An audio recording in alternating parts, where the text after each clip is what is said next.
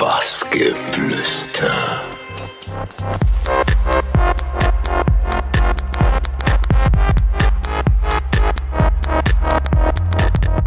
Also wir sind Bassgeflüster und ihr seid Extrawelt.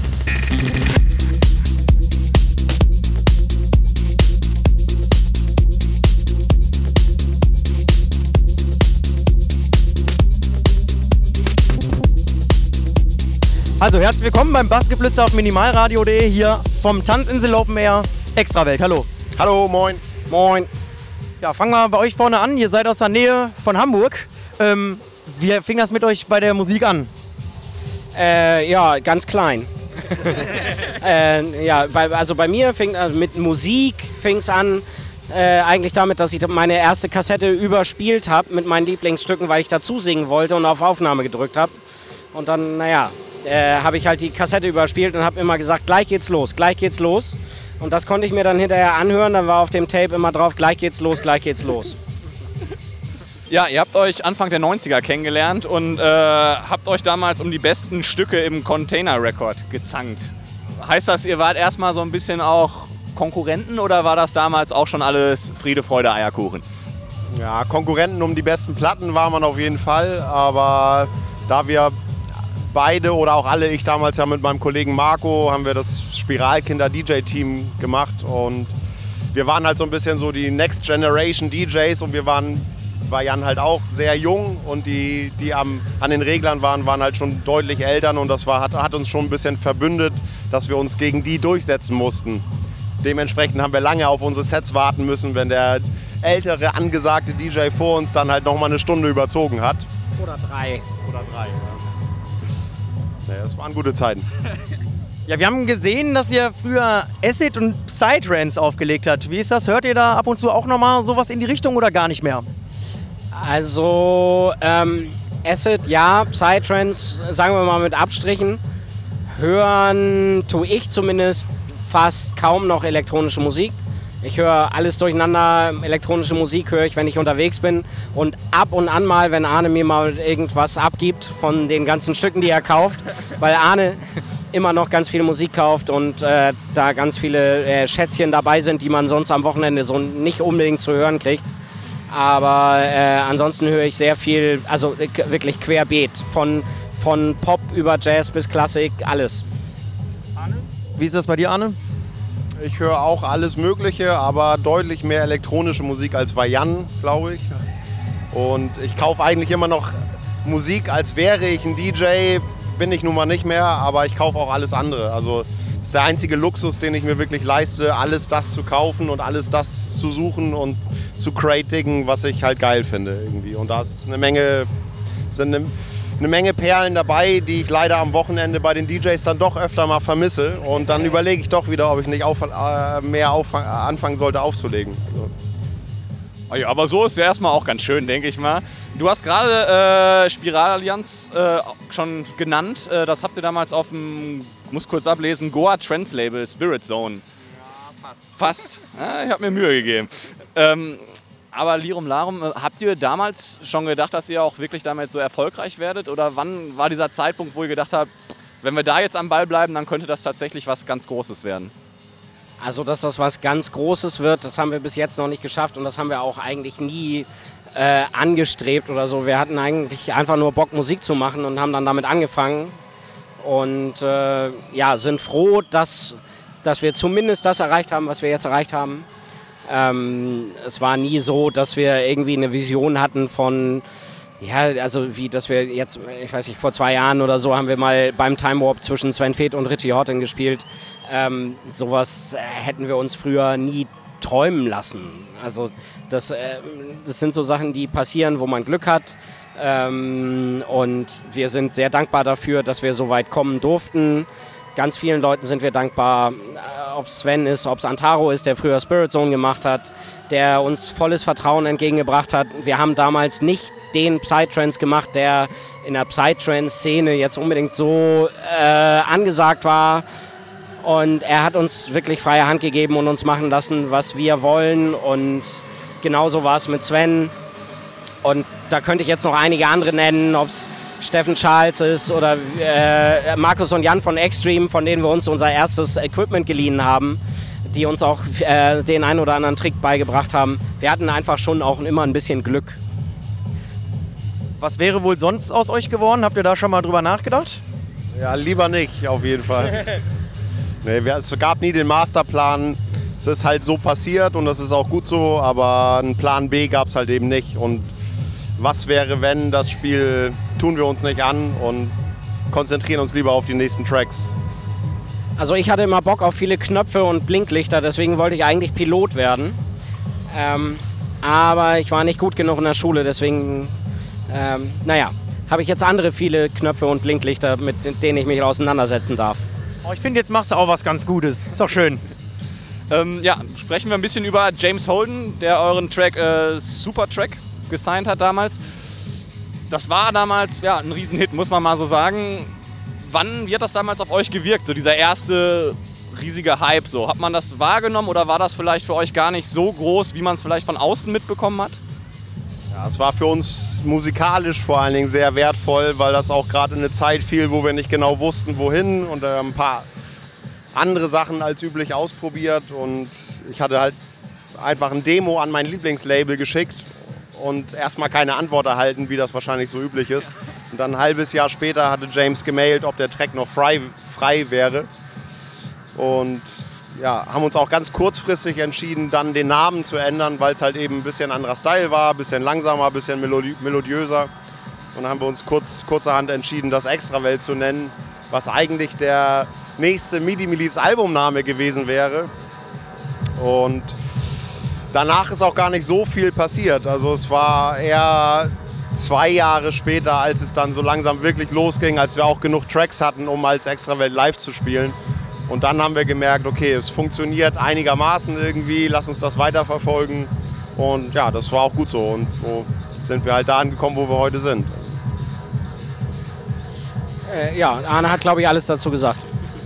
Ja, kommen wir zu einem anderen Meilenstein. Das ist sicher ähm, euer erstes Release bei Cocoon Recordings gewesen.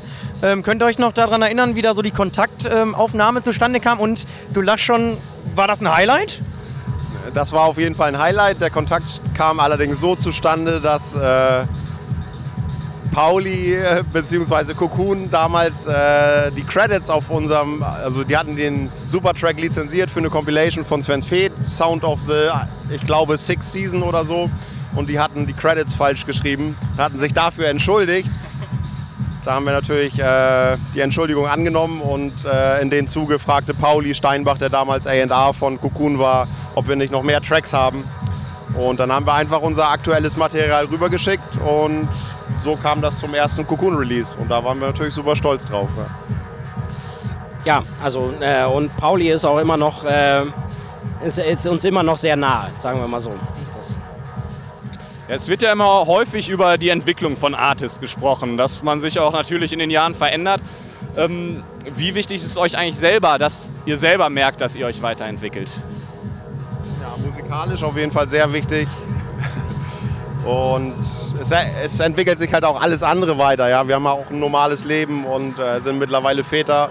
Deswegen ist das halt alles auch zeitmäßig etwas begrenzt, aber wir haben es immer versucht, uns nicht zu sehr zu wiederholen, aber eben auch nicht dem zu folgen, was gerade typisch ist oder gerade angesagt ist, sondern ja, eben uns selbst zu vertrauen und unserem eigenen Geschmack zu vertrauen, das möglichst gut umzusetzen im Studio, wobei wir natürlich auch eher nie zufrieden sind mit dem, was wir machen. Also das ist, es war damals so und es ist auch heute immer noch so. Ich glaube, wir sind unsere größten Kritiker geblieben.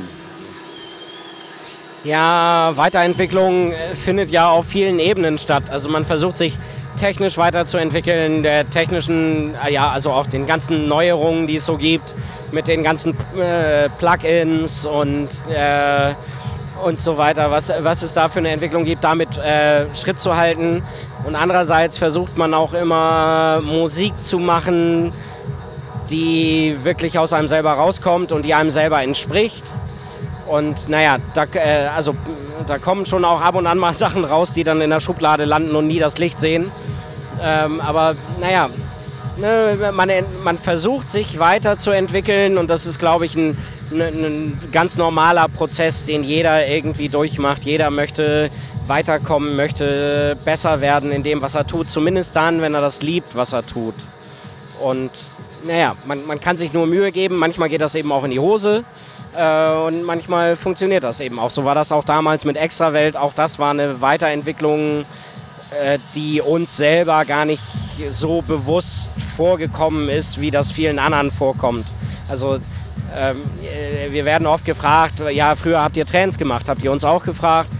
Eigentlich haben wir gar nicht so viel verändert. Wir haben, wir haben ein bisschen langsamere Musik gemacht und ähm, das war's eigentlich.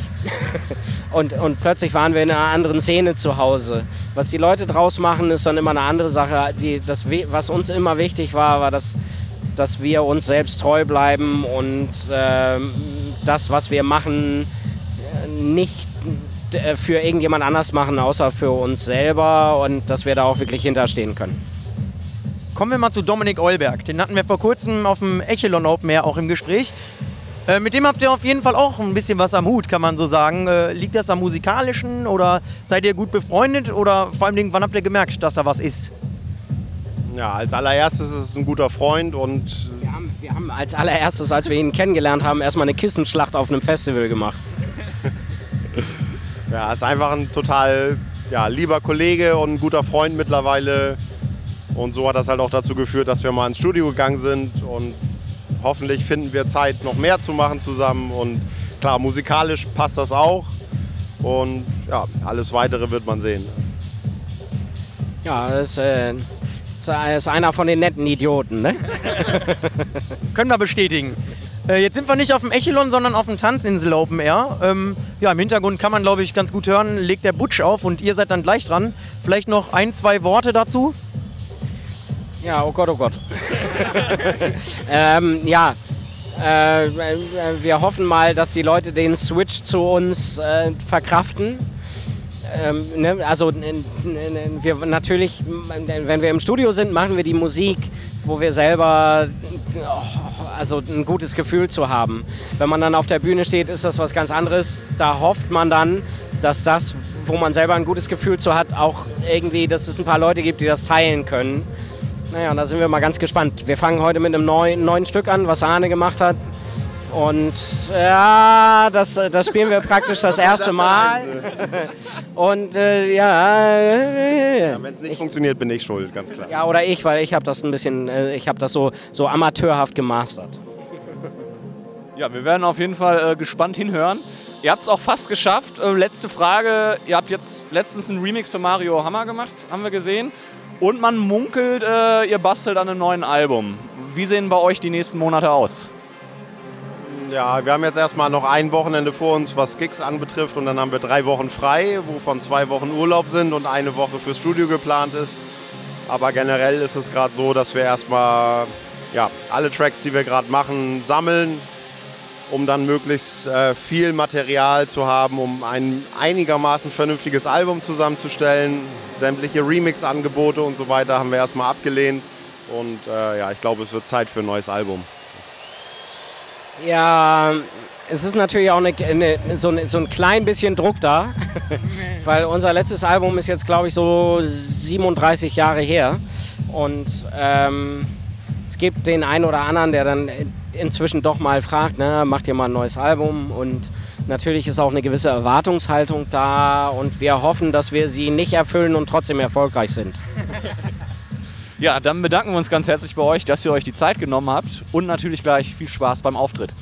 Dankeschön. Ja, vielen Dank. Dankeschön.